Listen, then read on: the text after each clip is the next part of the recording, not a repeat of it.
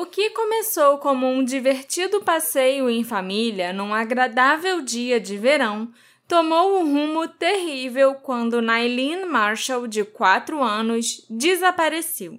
As buscas começaram imediatamente. Todas as pistas foram investigadas, mas 30 anos depois, nós ainda não fazemos ideia do que aconteceu com a Nailene.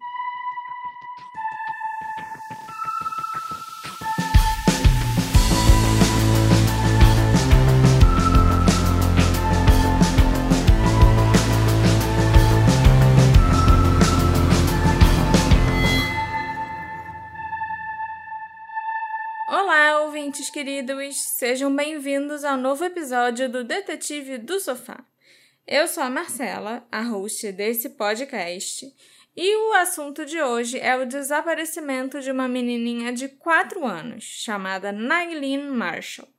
E como sempre, vocês sabem que casos envolvendo crianças, né, são mais delicados, então eu sempre tento ser mais cuidadosa na hora de escrever os roteiros. E o da Nailene não vai ser diferente. Mas antes, Marcela, eu quero só contar para os nossos ouvintes que esse podcast não é nada sem o favorecimento daqueles deuses gregos que são os nossos apoiadores.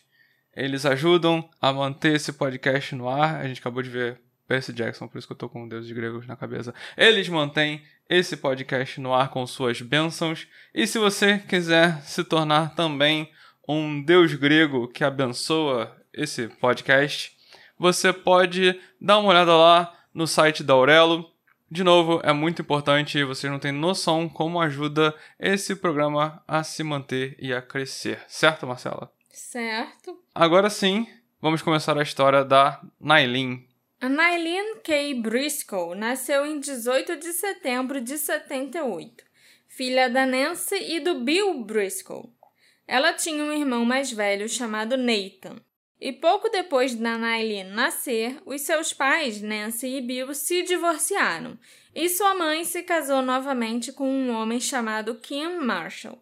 Ele adotou a Nailene e o seu irmão mais velho Nathan, que passaram a usar o sobrenome Marshall. Três anos depois do casamento da Nancy e do Kim, eles deram as boas-vindas a outra filha chamada Noreen. Na época do desaparecimento da Nailin, a família de cinco pessoas morava em Clancy, no estado de Montana. Segundo todos os relatos, eles eram uma feliz família americana mormon. No sábado, 25 de junho de 83, a família Marshall participou de um evento para operadores de rádio amadores numa área de piquenique nas montanhas de Elkhorn. O evento foi patrocinado pela Capital City Radio Club, do qual o Kim Marshall era membro. Era um dia de verão muito agradável e a pequena Nailin estava com um grupo de crianças brincando de pegar sapos perto de um riacho raso próximo da área de piquenique. A Nailin estava descalça e usava shorts e camiseta amarelos enquanto brincava com outras duas crianças perto das represas de castores em Malpin Creek. O grupo de crianças também brincava nas ruínas de uma velha cabana. Enquanto as outras duas crianças que estavam brincando com a Nailin caminhavam à frente dela, ela aparentemente desapareceu sem deixar vestígios. Quando eles se viraram, ela tinha sumido. Na época do seu desaparecimento, a Nailin tinha cabelos castanhos e olhos azuis. Ela também tinha um dente de leite lascado. E quanto a qualquer característica de identificação, ela tinha uma pinta acima da sobrancelha esquerda e covinhas em ambas as bochechas. Assim que perceberam que a Nailin estava desaparecida, por volta das quatro da tarde, uma busca foi iniciada. O desaparecimento dela, inclusive, desencadeou a busca mais massiva já realizada na área por uma pessoa desaparecida. No início da busca, o gabinete do xerife do condado de Jefferson solicitou a ajuda das equipes de busca e resgate do condado de Lewis e Clark.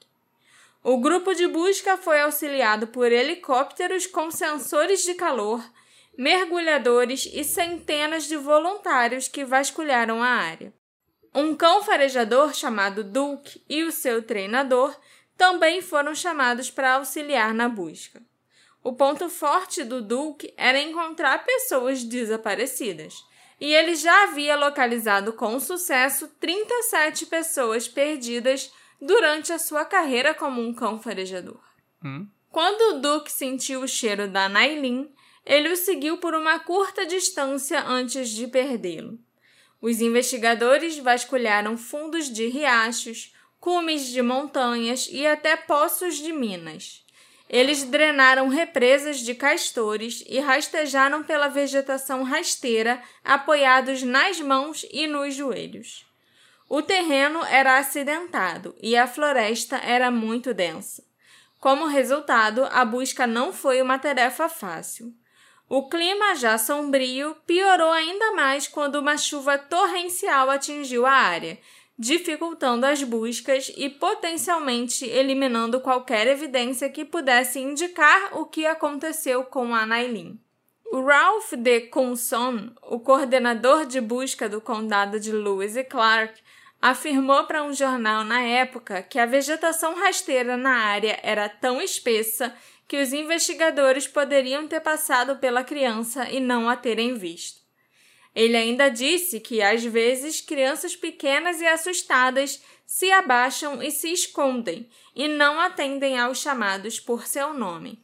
Infelizmente, as buscas foram canceladas após dez dias porque, de acordo com o xerife Tom Dawson, depois de consultar autoridades médicas de todo o país, foi tomada a decisão de encerrar a busca, já que as fortes chuvas e as baixas temperaturas tornariam a sobrevivência da Nailin praticamente impossível. O relato do desaparecimento encontrado num artigo antigo de jornal afirmava que a Nailin estava sendo vigiada por uma menina de 13 anos. Ela disse a Nailin para esperar em um local específico enquanto ela corria de volta às mesas de piquenique por um breve período. Enquanto a menina corria, a Nailin teria dito: Meu irmão consegue correr mais rápido que você. A menina voltou alguns minutos depois e a Nailin havia sumido. Nos dias que se seguiram ao desaparecimento, foi noticiado no jornal que as autoridades afirmaram que qualquer possibilidade de crime ou sequestro havia sido descartada, porque a área era muito isolada e os participantes do evento eram, em sua maioria, amigos da família. Embora inicialmente se acreditasse que a Nailin poderia simplesmente ter se afastado e se perdido, alguns dias após seu desaparecimento, começaram a suspeitar que ela poderia ter sido sequestrada. Enquanto os investigadores ainda vasculhavam a floresta, uma criança se aproximou e disse que um homem estranho havia saído de trás de uma árvore a poucos metros de Nailin, momentos antes dela desaparecer. No dia seguinte, outra criança se apresentou e fez o mesmo relato. O homem estaria vestido com uma roupa de corrida roxa e aparentemente conversou com as duas crianças e com a Nailin por um breve momento. Uma das crianças, a primeira, né, que deu o relato, disse que ignorou esse homem e continuou andando, enquanto a segunda criança disse que ficou com medo e fugiu.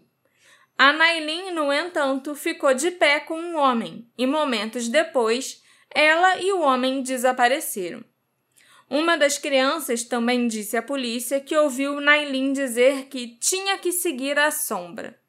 Os investigadores e a família da Nailin consideraram que a história que as duas crianças contaram era crível, uma vez que nenhuma delas tinha conversado uma com a outra após o desaparecimento o que significa que elas não teriam sido capazes de inventar uma história tão semelhante se não fosse verdade. Além disso, os investigadores disseram que o relato se enquadrava em outras denúncias recebidas de pessoas da região no momento do desaparecimento. Mas, infelizmente, quando a polícia começou a investigar o desaparecimento da Nailin como um sequestro, milhares de pessoas já haviam andado pela floresta procurando por ela, pisoteando possíveis evidências, e claro, um temporal já tinha caído que também ajuda a lavar as evidências da área. Numa dessa, talvez até o sequestrador deve ter ajudado nessas buscas aí. Bem comum isso acontecer em outros casos. Hey, você se interessa por crimes reais, serial killers, coisas macabras e tem um senso de humor um tanto quanto sórdido? Se sim, você não está sozinho. Se você precisa de um lugar recheado de pessoas como você, venha conhecer o podcast Pátria Amada Criminal. Todas as semanas tentamos entender o pior da humanidade. Nesse processo, a gente ri, chora, fica brava, fofoca, porque afinal de contas é assim que a gente fala quando está entre amigos. Suas novas melhores amigas trevosas estão aqui, no Pátria Amada Criminal. É claro que, com o cancelamento das buscas, a Nancy e o Kim Marshall ainda procuravam desesperadamente pela filha. Eles estavam fazendo tudo o que podiam para encontrá-la e para divulgar o seu nome ao público. Eles até criaram brevemente uma empresa sem fins lucrativos de buscas de cães farejadores chamada Big Sky Rescue Dogs, que treinava cães para procurarem o cheiro humano. Esse tipo específico de cão treinado, né, para essa finalidade, era raro na época e só havia um na região, o Duke, para tentar rastrear o cheiro da Nailin. Nove meses após o desaparecimento dela, os Marshall também trouxeram o Dr. John Watkins para hipnotizar sete pessoas que estavam próximas de Nailin quando ela desapareceu eles conseguiram criar um retrato falado a partir de algumas lembranças dessas pessoas.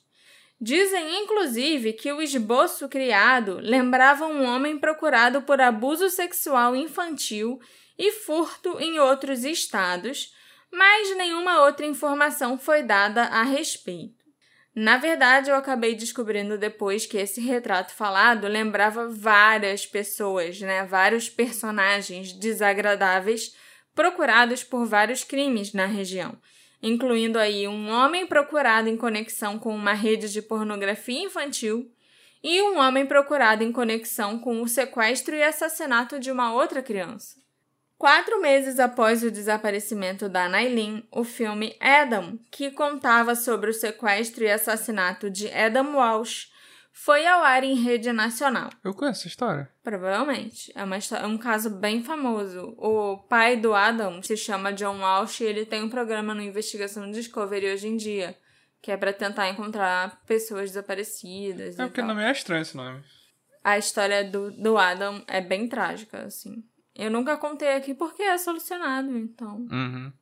Após o filme, 55 fotos de crianças desaparecidas foram exibidas na tela. A foto da Nailin era uma delas. Mas nenhuma dica substancial foi dada a respeito da Nailin. Mas a Child Finds of America imprimiu e distribuiu pôsteres de desaparecida dela, na esperança de que alguém a tivesse visto. Nas semanas e meses seguintes, o rosto da Nailin foi estampado em outdoors, caixas de leite e sacolas de supermercados por todo o país. Além disso, milhares de panfletos contendo uma fotografia da Nailin junto com a sua descrição foram distribuídos em lojas de departamento e áreas comerciais. Vindo de uma família muito unida, os irmãos da Nailin acharam particularmente difícil se adaptar à vida sem a irmã. Mãe, o meu coração parece querer chorar, disse seu irmão de seis anos, Nathan, cerca de um mês após o desaparecimento da Nailin. Mais tarde, a Nancy se lembrou de uma tarde em que ela olhou pela janela da cozinha e viu o Nathan empurrando um balanço vazio antes de deixar os braços caírem para o lado com uma expressão triste no rosto. Tadinho. Ela disse que depois ele foi até o triciclo da Nailin, tocou levemente no assento e voltou para dentro de casa. Sinto muita falta da Nailin, disse ele à mãe. Eu realmente a amo e quero brincar com ela. Você acha que algum dia a encontraremos? Meu Deus. A outra irmã da Nailin, a Norrin, tinha apenas dois aninhos quando a irmã mais velha desapareceu. A Nancy disse que quando a Nailin desapareceu, a Noreen não conseguia dormir nem comer. Antes da Nailin desaparecer, as duas irmãs adoravam brincar juntas com as suas bonecas no quarto. Mas a Noreen se recusou a brincar de boneca por mais de um ano após o desaparecimento da irmã. Nossa, eu achei que a de dois anos não ia, Não é sentir? sentir tanto, né? Pois é. O caso esfriou até 1985, quando um telefonema foi feito para o Centro Nacional de Crianças Desaparecidas e Exploradas de um homem não identificado que afirmava ter sequestrado a Nailin. Eles conseguiram rastrear as ligações feitas pelo homem até uma cabine telefônica em Madison, no Wisconsin. Pouco depois, uma carta foi enviada às autoridades com o selo também de Madison, de alguém alegando ter sequestrado uma garota chamada Kay. A carta incluía detalhes sobre o sequestro da Nailin que não haviam sido divulgados ao público, mas até hoje as autoridades não revelaram que detalhes, né, que informações eram essas.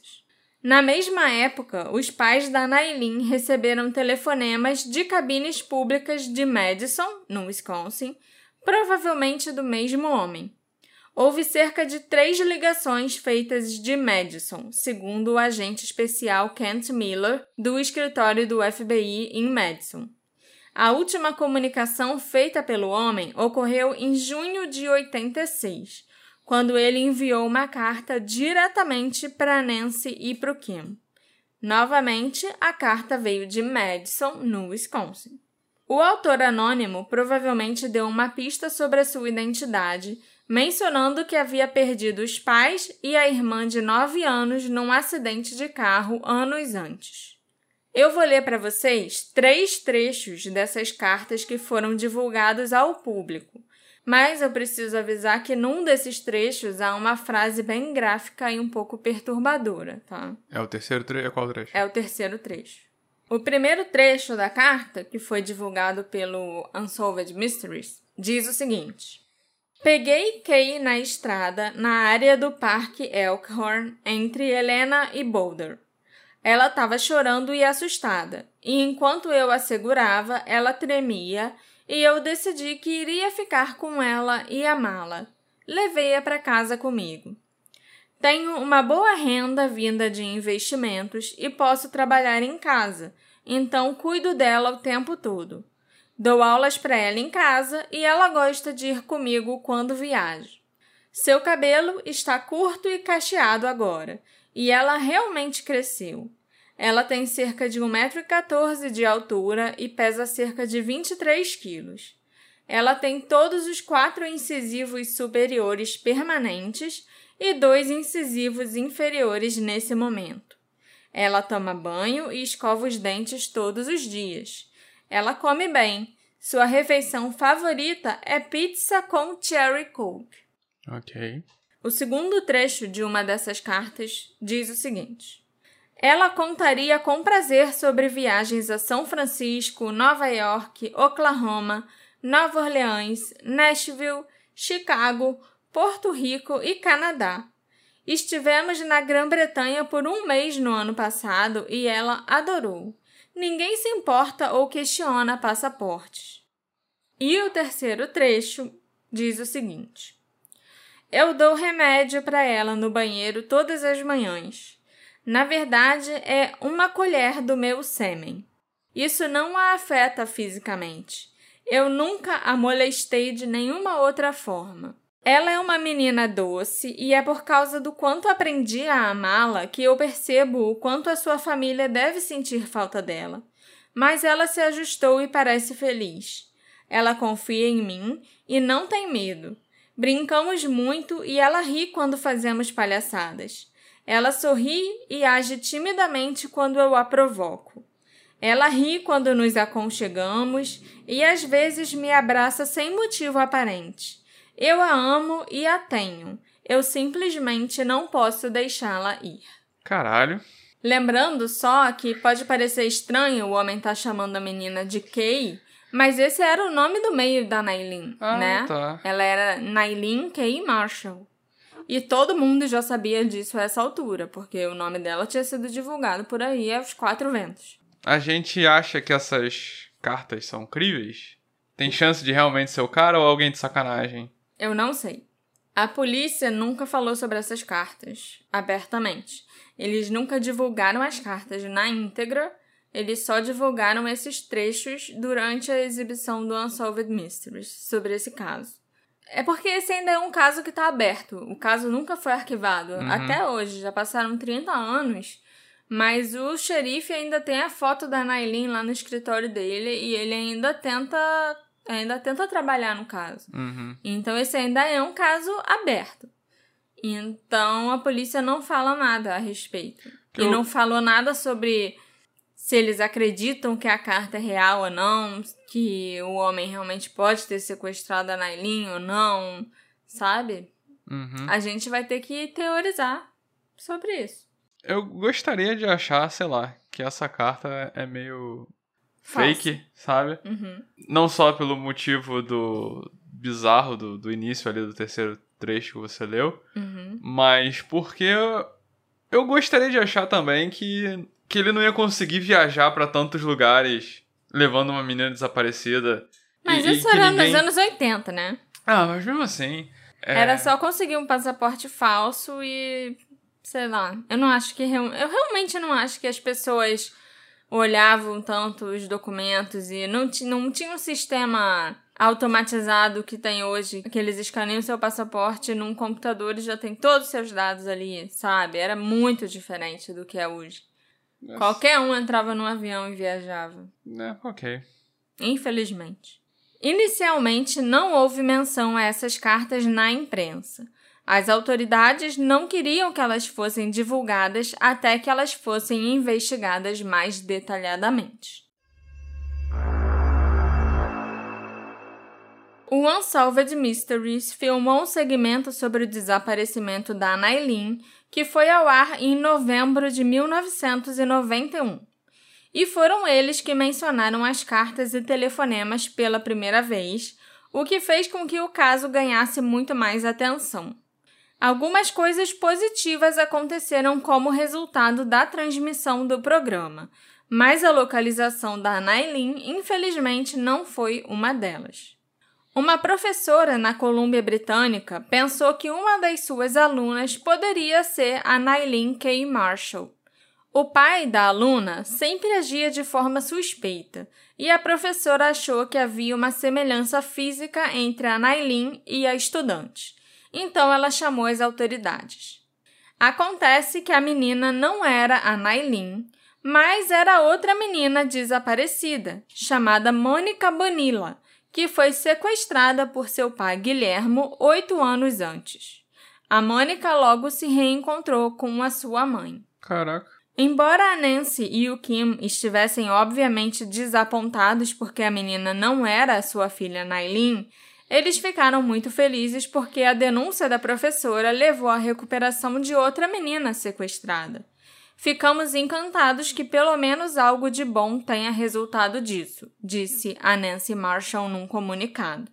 O subxerife do condado de Jefferson, Tim Campbell, afirmou que toda vez que o Unsolved Mysteries reexibia o episódio que falava desse caso, os investigadores recebiam novas pistas para trabalharem. Ele ainda disse que as denúncias levaram outras três crianças desaparecidas a se reunirem com as suas famílias. Caraca, o pessoal que sequestra age tão estranho que Que chama atenção. chama né? atenção e as pessoas acham que é a menina errada, né? É.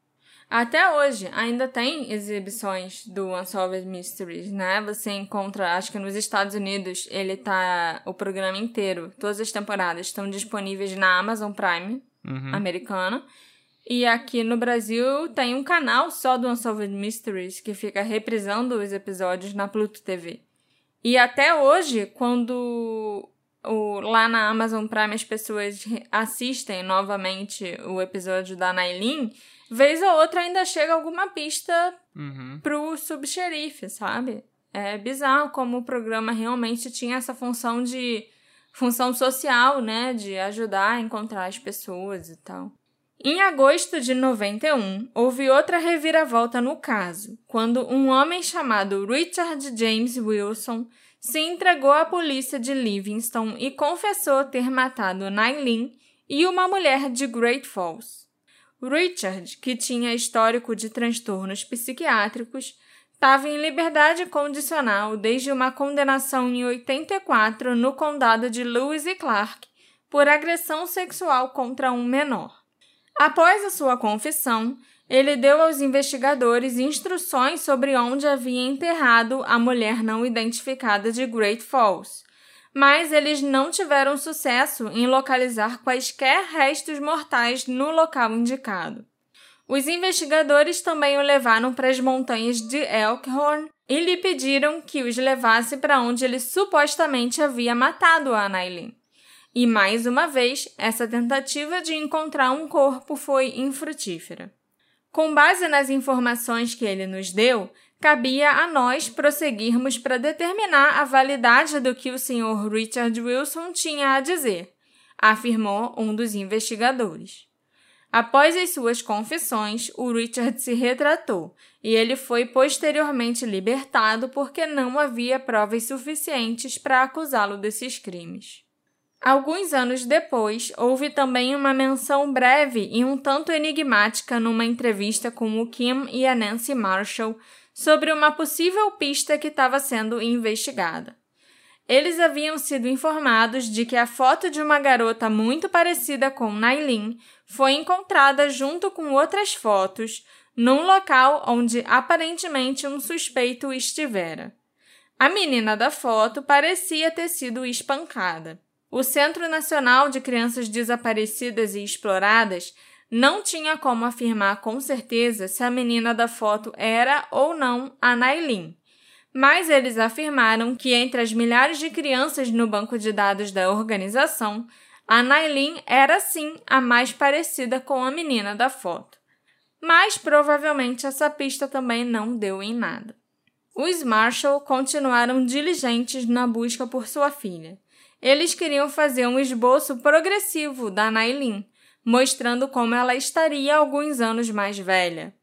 Mas essa ideia foi prejudicada quando se soube que todas as fotos que eles haviam enviado da filha foram perdidas num incêndio no laboratório do FBI. Eles não têm foto da filha? Eles enviaram as mais recentes e as melhores que eles tinham. Aham. E aí teve um incêndio no laboratório e o FBI perdeu essas fotos. Pô.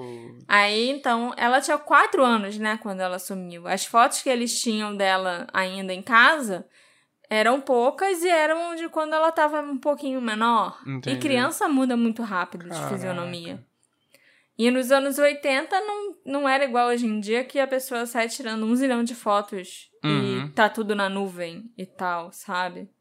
Vários anos após o desaparecimento da Nailin, o seu tio viu um retrato falado de um casal procurado em outro estado por rapto de crianças. O tio disse que os rostos nos retratos falados se pareciam muito com um casal que ele se lembra de ter visto no local no primeiro dia das buscas por Nailin. Infelizmente, anos se passariam sem pistas ou desenvolvimentos no caso, e logo após o 12º aniversário do desaparecimento da Nailin, algo horrível aconteceria novamente a essa família. Os Marshall estavam morando no Japão há alguns anos porque o Kim Marshall tinha sido enviado para lá para trabalhar. Em seguida, ele seria transferido para o México. O Kim e os dois filhos, o Nathan e a Noreen, ficaram no Japão para terminar a mudança, enquanto a Nancy Marshall voou para o México para procurar possíveis casas para a família. Na verdade, duas coisas levaram a Nancy sozinha ao México no verão de 95, pelo que eu investiguei. As buscas pela nova casa, né, para acomodar a família, e uma possível pista sobre o desaparecimento da Nailin no país mencionado. O Kim Marshall estava no aeroporto de Tóquio pronto para deixar o país e se juntar à esposa quando ele recebeu um telefonema informando que a Nancy estava morta. E, segundo as autoridades mexicanas, ela havia cometido suicídio em seu quarto de hotel. Caraca. Conhecendo-a como uma pessoa otimista e com fortes devoções religiosas e maternais, a família e os amigos da Nancy ficaram em dúvida sobre essa narrativa do suicídio. Amigos com quem ela se reuniu na noite anterior na cidade relembraram o seu humor bem alegre. Mas ela foi encontrada em seu quarto no dia seguinte, no luxuoso hotel Radisson Paraíso, na cidade do México. A Nancy foi encontrada pendurada pelo pescoço com um cinto masculino na barra do chuveiro. As suas mãos estavam amarradas nas costas. Ela havia sido machucada e espancada e parecia também ter sido abusada sexualmente. Sua aliança de casamento, relógio, um frasco de perfume e outros objetos de valor estavam faltando. O dinheiro e outros objetos guardados no cofre do hotel estavam intactos. Só foi levado as coisas que estavam espalhadas pelo quarto. Mas o pessoal falou que era suicídio. Pois é. Mas as autoridades mexicanas resolveram decretar a morte da Nancy Marshall inicialmente como um suicídio, né? Ela estava com a mão amarrada nas costas, mas de algum jeito, mesmo assim, ela conseguiu se espancar e se pendurar no chuveiro. Uhum. O Kim Marshall então contratou um detetive particular para investigar o caso. Esse detetive, entre outras coisas, descobriu que a porta do quarto de hotel da Nancy tinha sido arrombada. As autoridades então mudaram a classificação da morte da Nancy para sob investigação. O Kim ficou extremamente frustrado com os desenvolvimentos do caso. Ele disse que foi aconselhado pelo Departamento de Estado americano a não promover uma investigação de homicídio, porque isso os impediria de liberar o corpo da Nancy para que ela recebesse um enterro apropriado. Embora convencido de que a morte da esposa foi um assassinato, o Kim não pressionou mais porque ele se recusava a deixar o corpo dela apodrecer no necrotério mexicano. O corpo da Nancy então foi entregue à família e ela foi enterrada no Texas. Disse que, até o dia da sua morte, ela acreditou que a filha ainda estava viva e um dia seria encontrada.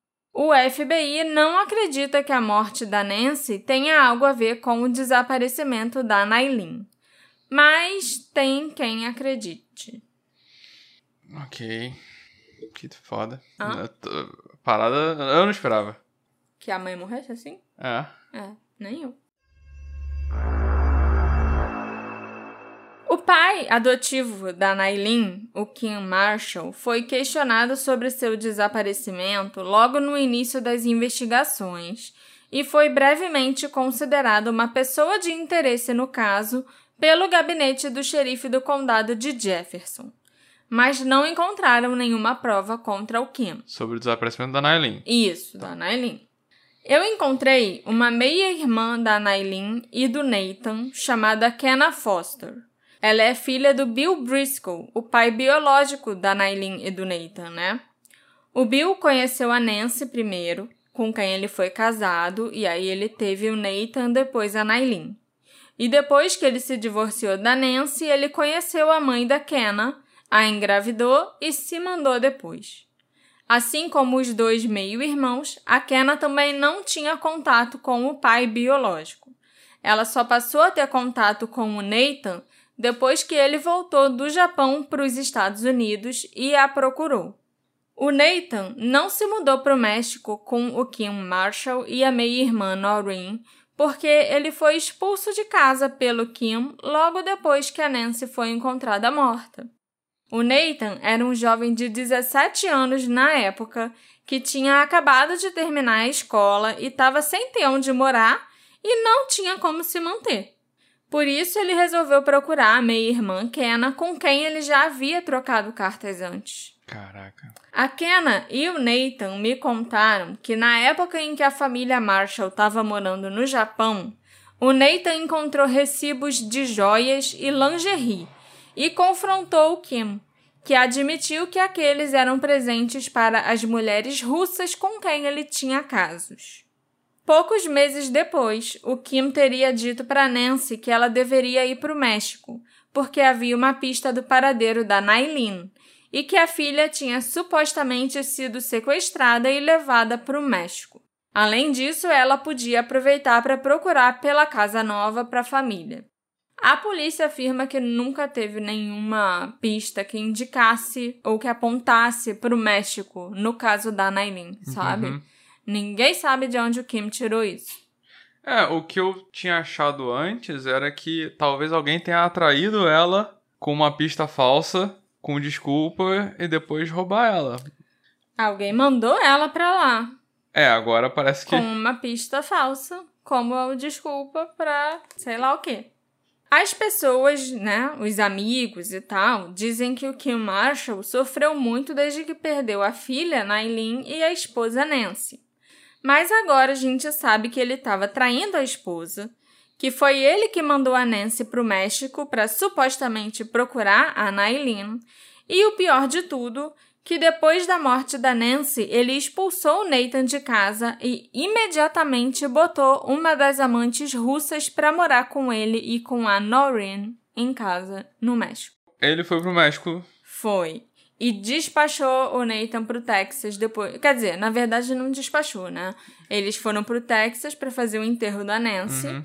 E de lá, ele e a Noreen voltaram pro México, Uhum. onde eles foram morar com a amante dele, que já estava instalada numa casa. E não levaram o Nathan, largaram o Nathan sozinho no Texas sem ninguém. Porque eu vou falar o que eu esperava. Óbvio, não, não, não sei da vida do cara. Mas eu esperava que se a sua mulher morreu no México e o caso foi tratado de qualquer jeito, nem investigaram, talvez eu não me mudasse pra lá. Tipo, foda-se esse país que Uhum. não cuidou da minha mulher, eu vou, eu vou- me mudar pra lá, o que eu vou fazer lá, sabe? Esquisito. Mas ele foi, ele levou a filha dele com a Nancy e o filho adotivo ele simplesmente largou lá no Texas. Não, não mandou nenhum menino, sei lá, pra Montana, onde eles já tinham morado antes, onde tinha família, tinha conhecido e tal. Uhum. Ele só largou o garoto e tchau. Se mandou, entendeu? A Kenna e o Nathan acreditam fortemente que foi o Kim quem mandou assassinar a Nancy no México. As autoridades mexicanas não permitiram que os Estados Unidos tomassem conta do caso, e o próprio Kim, apesar de ter contratado um detetive particular, logo desistiu de descobrir a verdade e conseguiu a liberação do corpo da Nancy para enterrá-la. Os dois meio-irmãos ainda têm outra preocupação referente ao Kim Marshall. E se ele fosse um predador que conheceu a Nancy sozinha com duas crianças pequenas para cuidar? O Nathan não chega tão longe a ponto de achar que o Kim poderia estar abusando da Nailin quando eles eram crianças, porque ele não era um pai tão ruim assim para eles, sabe? Uhum. Mas a Kenna acha que essa poderia ser uma possibilidade.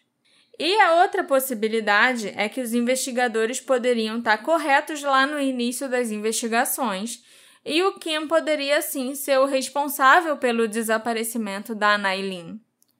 Vocês podem estar se perguntando como o Kim poderia ter sequestrado a própria filha, né? Ali no piquenique, como ele poderia ter tido tempo ou como ele não foi reconhecido por nenhuma das outras crianças.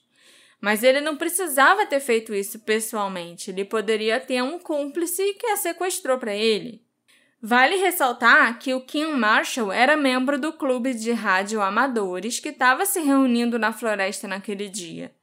Eu não sei por que a reunião foi realizada numa floresta, mas se o Kim tivesse envolvido na organização do evento, é possível argumentar que ele teve a oportunidade de planejar o desaparecimento antecipadamente. Eu vou te falar que antes desse caso sair completamente dos trilhos que eu achava que iria, eu ia comentar que, pô, é estranho, né? Um encontro de pessoas que trabalham com rádio amadores. Eu acho que na época dos anos 80, Uhum. isso é o mais próximo de um encontro, de um orcontro, É. né? De pessoas anônimas se conhecendo, pessoas que não precisam usar o nome verdadeiro, é, se conhecem mais ou menos, e provavelmente alguém dali deveria ter levado, e que a polícia foi muito boba em descartar essa possibilidade é, logo de cara, porque acho que você falou aqui, ah, todo mundo era amigo, não tinha Aham, porquê, aham. entendeu? Eu achei muito esquisito, mas como eu falei, o, o caso foi pra um lado que eu não tinha como antecipar. Mas voltamos pro fato de que uma reunião de pessoas de rádio amador Sim. eu não sei que preconceito que eu, esse que eu tenho contra pessoas de rádio amador, mas como eu falei, Por que eles iam pra floresta, né? é isso, é um grupo de pessoas que se conhecem sem ser pessoalmente, talvez É, ou até anonimamente. se conhecem pessoalmente, mas não são amigos, sabe? Não se conhecem tão bem assim, Uhum. entendeu? Nessa época do desaparecimento, era a Nancy era quem sustentava a casa trabalhando como garçonete. O Kim, ele estava fazendo faculdade, eu não sei se era faculdade ou se era tipo um curso técnico Uhum. de engenharia eletrônica. Então ele gostava de mexer com rádio, com essas coisas, entendeu? Uhum. Mas assim, ah, ele era o cara do rádio, ele era o, sei lá, quem tava organizando tudo, mas quem era a provedora da casa era a Nancy. E aí, depois que ele se formou, ganhou um emprego no Japão, tava É. ganhando um trocado, e aí ia ficar caro se divorciar. Podemos dizer que é uma possibilidade, sim. É, porque é meio clássico, Ainda né? mais quando o, o enteado dele, né, o filho adotivo dele, o Nathan, descobriu que ele tava gastando uma grana dando joia e lingerie cara para as amantes russas dele. Uhum. Aí você não vai querer que ele conte pra mãe, que a mãe se divorcie e que, sei lá. A Kenna e o Nathan realmente acreditam que o Kim Marshall é o responsável pelo menos pela morte da Nancy. E a Kenna também acha que ele pode ser o responsável pelo desaparecimento da Nailin também, seguido de abuso sexual e assassinato. Ela também tem uma pessoa em mente que ela acredita ser o cúmplice do Kim nesse sequestro, mas ela não revelou o nome desse cara. Ela acha que as cartas foram escritas por esse cúmplice para despistar os investigadores e a família. Seria muito bom saber se a polícia ainda tem essas cartas e os envelopes originais para tentar coletar DNA ou digitais desse material e comparar com o DNA e as digitais desse possível cúmplice e até do próprio Kim. Mas nós não sabemos se esse material ainda está disponível. A Kenna também se pergunta se seria possível que o Kim tivesse simplesmente vendido a Nailin depois de sequestrá-la. Se ele já tivesse traindo a Nancy há muitos anos, desde quando a Nailin sumiu, ele poderia muito bem estar precisando de dinheiro para dar presentes caros para as amantes. Ou para qualquer outra coisa, já que ele não ganhava dinheiro ainda, quem provia era a Nancy. Então ele poderia ter vendido a menina para pagar pelos presentes ou pelas coisas que ele quisesse adquirir. A Kenna acha que é uma possibilidade muito real que o Kim tenha vendido a Nailin. Houve outro possível desenvolvimento no caso que aconteceu 15 anos após o desaparecimento da Nailin e que deu à sua família um lampejo de esperança de que ela tivesse sido encontrada viva e bem. Uma enfermeira de um hospital de Nova Orleans contatou a polícia depois de assistir uma reprise do Unsolved Mysteries para informá-los sobre um estranho incidente ocorrido dois anos antes. A enfermeira contou-lhes que uma mulher chamada Helena, que tinha cerca de 19 anos e estava prestes a dar à luz, e um homem não identificado tinham ido ao hospital para tentar internar a Helena para fazer o parto. Porém, quando a equipe do hospital começou a fazer perguntas sobre suas identidades e histórico médico, o casal começou a agir de forma muito peculiar e rapidamente deixou o hospital. Depois de fornecer ao FBI informações sobre a tal Helena, ela foi rastreada em Oklahoma City. A Helena disse que se lembrava muito pouco da sua infância, mas achava que a sua mãe poderia se chamar Nailin. Ela concordou em fazer uma coleta de sangue para fazerem um teste de DNA. O problema era que a essa altura a Nancy já tinha morrido e o Kim Marshall não era o pai biológico da Nailin. Eles podiam testar o Nathan, que era irmão dela por parte de pai e mãe, mas o ideal seria encontrar o pai biológico da Nailin para fornecer o material genético. E depois de muito esforço, o FBI encontrou o Bill Brosco e coletou o seu DNA. mas infelizmente a Helena foi descartada como sendo a Nailin. O DNA não correspondia com o do Bill Brosco. Peraí, a, a Helena falou que a mãe poderia se chamar Nailin. Aham. Uhum.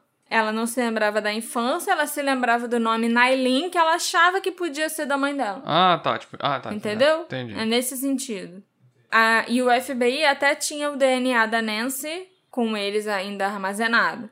Logo depois do desaparecimento da Nailin, eles coletaram o DNA da Nancy. Mas já estava um material muito degradado. Eu acho que talvez até por causa do incêndio que aconteceu no laboratório do FBI. Uhum. Por isso, eles não puderam usar o DNA da Nancy para fazer o teste com a Helena e precisaram ficar correndo atrás do Bill. Demorou mais para encontrar o Bill do que para encontrar a Helena. O Comitê para Crianças Desaparecidas da América relata que quase meio milhão de crianças desaparecem todos os anos nos Estados Unidos. Felizmente, quase 98% delas são recuperadas. Fugitivos adolescentes, sequestros de pais sem custódia e sequestros por outros parentes constituem a grande maioria dos desaparecimentos de crianças, e felizmente a maioria retorna em segurança para as suas casas. Mas e as crianças que continuam desaparecidas? Algumas são eventualmente encontradas vivas, vivendo com os seus sequestradores, como foi o caso da Elizabeth Smart. No entanto, quanto mais tempo passa após o desaparecimento de uma criança, menores são as probabilidades que ela seja recuperada em segurança. Quando eu assisti esse caso no Unsolved Mysteries, definitivamente parecia que era um caso de sequestro por um estranho, sabe? Por causa da maneira como a história foi relatada no programa. Mas quanto mais eu me aprofundo nesse assunto, eu não tenho certeza, um, de que a Nailin realmente foi sequestrada, e dois, se ela foi sequestrada, com certeza não foi por um estranho, um completo estranho, sabe? Ela foi vista pela última vez perto de uma área densamente arborizada nas montanhas. E o tal homem estranho na área não foi visto por muitas pessoas, apenas por algumas crianças, duas crianças especificamente, que não o reconheceram. Eu acho que se houvesse um homem estranho espreitando pela área, muitas das pessoas no piquenique se lembrariam de tê-lo visto. Um homem estranho vestido roxo. É, não era nem uma roupa camuflada. É, roupa branca, roupa bege. O cara tava de roxo na floresta. É. As buscas pela Nailin foram extensas, mas o chefe dessas buscas chegou a dizer que com a espessura do mato, alguém poderia ter passado por ela e não a ter visto. Se os relatos sobre a garota que estava tomando conta da Nailin se afastando por alguns minutos estiverem corretos, é possível que a Nailin tenha decidido começar a explorar e rapidamente se perdeu nas montanhas. Talvez ela tenha morrido pela exposição ou pelo ataque de algum animal. Eu também acho um pouco difícil levar aquelas cartas e telefonemas anônimos a sério. Houve apenas relatos vagos na mídia, eu não vi nada vindo diretamente das autoridades policiais de que o homem mencionou coisas na carta que o público não sabia. As coisas que ele disse sobre a Nailin pareciam ser muito específicas, sabe? A altura dela, o peso, os dentes permanentes que ela já tinha. Mas elas não podiam ser verificadas, porque ninguém via a Nailin há pelo menos dois anos e meio. E mesmo que a Nailin tenha sido sequestrada, a gente não pode acreditar no conteúdo dessas cartas. Quantos predadores de crianças vão perseguir um piquenique privado e levar uma criança pequena para tratar ela com bondade e amor e criar como se fosse filho? Eu acho que eu nunca vi isso acontecer, sabe? Até existe uma chance, embora pequena na minha opinião, de que o autor da carta a tenha sequestrado sim e talvez a assassinado. E essas cartas são uma tentativa de aliviar a sua consciência, dando aos pais dela a esperança de que ela esteja viva e bem. Eu acho também que é muito possível que seja apenas uma farsa cruel e, infelizmente, nós ouvimos falar desse tipo de coisa o tempo todo, né? Uhum. O que, é que você acha? Eu ainda acho que alguém sequestrou ela. Uhum. Mas eu não acho que foi um estranho que De tava. roxo. Não, ele tava de roxo, aparentemente. Mas não foi um estranho que tava à espreita esperando uma criança dar bobeira. Uhum. Eu acho que alguém que viu uma oportunidade. Alguém que tava no encontro. Sim, viu o momento que uma criança estava sozinha e aproveitou. Como eu falei mais cedo, eu não acho que eu acredito nas cartas. Eu também não. Tem. Como eu falei, eu acho que o lance de ah, foi pra Inglaterra, foi pra Porto Rico, foi... ele foi pra muitos lugares que eu acho que alguém teria reconhecido. Você mesmo leu vários exemplos de pessoas que viram o Unsolved Mysteries e estão ligando até hoje. Todas erraram, sabe? É. Mas assim, Quatro crianças foram. voltaram para suas famílias e foram encontradas, né? achando que era Nailin. Achando que era Nailin. Então, assim, tem pessoas aí falsamente reconhecendo a Nailin. Se a pessoa estivesse andando com ela pra cima e pra baixo, acho que alguém ia reconhecer a Nailin de verdade. Sim. Entendeu? Então, de novo, as cartas eu acho que é só de sacanagem. Alguém escreveu de sacanagem. E pra chocar e pra maltratar. E isso mesmo. Não sei se eu acho que o pai teria algo a ver com isso. O padrasto, o pai adotivo, sei lá. Pai adotivo. Porque. Sei lá, era um outro momento da vida deles Aham. e fiquei com a impressão que a, a tal irmã, A a, a minha irmã, realmente só Ah, odeia. Exagerou. É, é que a, e, e pra ela é conveniente odiar tanto o cara, e, e pro Nathan também é conveniente odiar tanto o cara, e eu entendo por quê, e, e botar a culpa deles em tudo. Mas que ele tem culpa na história da mãe, Eu também. Tem. Isso ele tem. tem pra caramba, sabe? É. E é aquilo, sobre a história da, da mãe ter morrido no México, enquanto você tava contando, eu falei, cara, esse é um caso clássico. Alguém atraiu a mulher falando É. que tinha uma, uma notícia, tinha uma dica, e a mulher foi lá, era uma armadilha, roubaram a mulher e, e mataram ela. É. E na minha cabeça eu ainda tava completando. Nunca que eu ia me mudar pro México, agora que isso aconteceu com a minha esposa. E aí, não, o cara foi pro México, sabe? Pô, que esquisito, né? Você É. não precisa ir pro México. Você é uma pessoa que tava trabalhando no Japão até dois É. segundos atrás. Você provavelmente pode escolher qualquer país pra trabalhar. Nada contra o México, deixando bem claro. Sim. Mas sobre essas circunstâncias, mesmo se fosse o Brasil, não ia. Não tem porquê você É. seguir, sabe, com seus planos de se mudar pro país que. em que sua esposa morreu e mal investigaram e não fizeram nada. Mas esses são meus dois centavos, eu diria. Sim. É, eu fico entre isso. Eu ah, tenho quase certeza que o Kim é realmente responsável pela morte da Nancy. Isso pra mim é quase que fato. E o jeito que ele tratou o Nathan também logo após a mãe dele morrer, sabe? Mas. O garoto tinha descoberto as amantes dele. Então, assim, pra que, que eu vou levar você comigo? Entende? Faz sentido, sentido. mas americano tem essa parada maluca que eu acho bizarra demais também.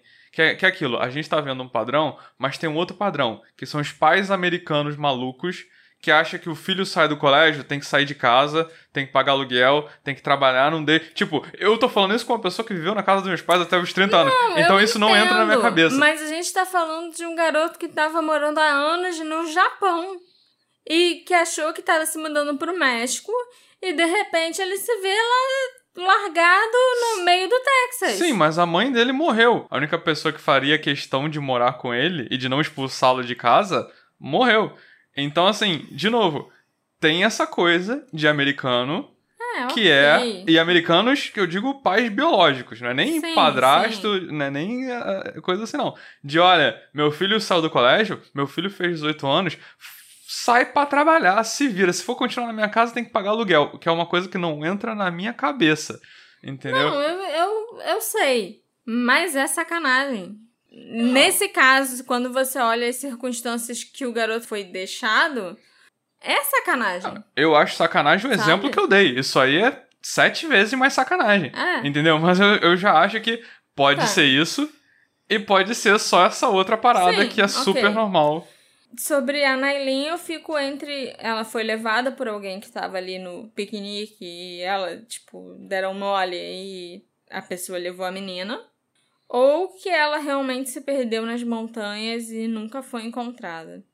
Mas com todas as buscas e tudo que fizeram pra tentar encontrar ela naqueles 10 dias, eu não sei. Em todos os anos que se passaram Pois também. é. Não parece um fragmento de osso, É. Eu não sei. acho que não. Eu acho que não. Eu acho que o sequestro é um pouco mais provável Se a Nailin Marshall só queria explorar e se perdeu nas montanhas para nunca mais ser encontrada, ela é parte de uma estatística muito triste. Tragicamente, algo que aconteceu muitas vezes ao longo dos anos com outras pessoas antes, né? Se ela foi sequestrada por um homem estranho, por um homem que estava naquele piquenique naquele dia e criada como se fosse sua, ao mesmo tempo abusando sexualmente dela, conforme é mencionado na carta, e relatando todos os detalhes da sua nova vida aos pais, para mim isso é a definição de sadismo. Mas eu acho que ela foi só levada por alguém, talvez abusada sexualmente ou não, e foi morta pouco tempo depois. Eu não acho que ela viveu muito tempo depois do desaparecimento dela, não.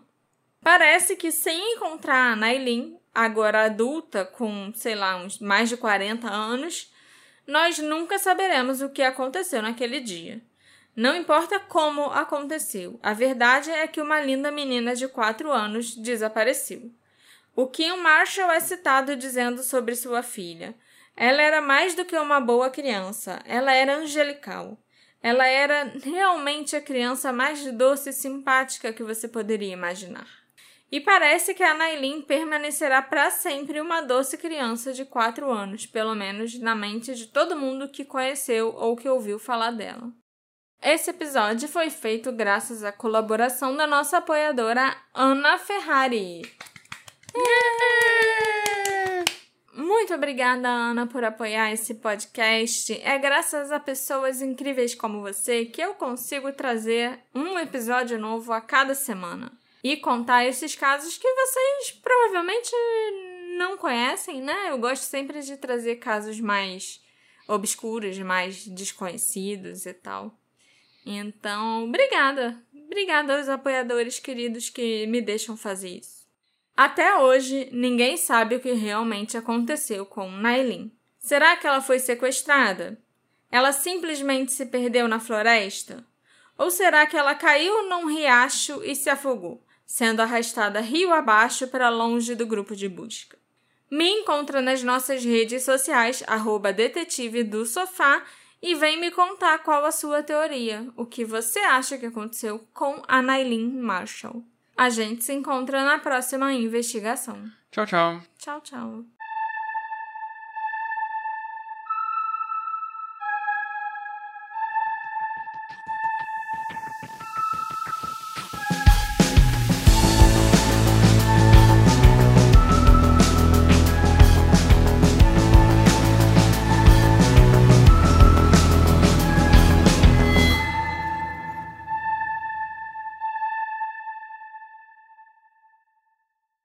Hey, você se interessa por crimes reais, serial killers, coisas macabras e tem um senso de humor um tanto quanto sórdido? Se sim, você não está sozinho. Se você precisa de um lugar recheado de pessoas como você, venha conhecer o podcast Pátria Amada Criminal. Todas as semanas tentamos entender o pior da humanidade. Nesse processo, a gente ri, chora, fica brava, fofoca, porque afinal de contas é assim que a gente fala quando está entre amigos. Suas novas melhores amigas trevosas estão aqui no Pátria Amada Criminal.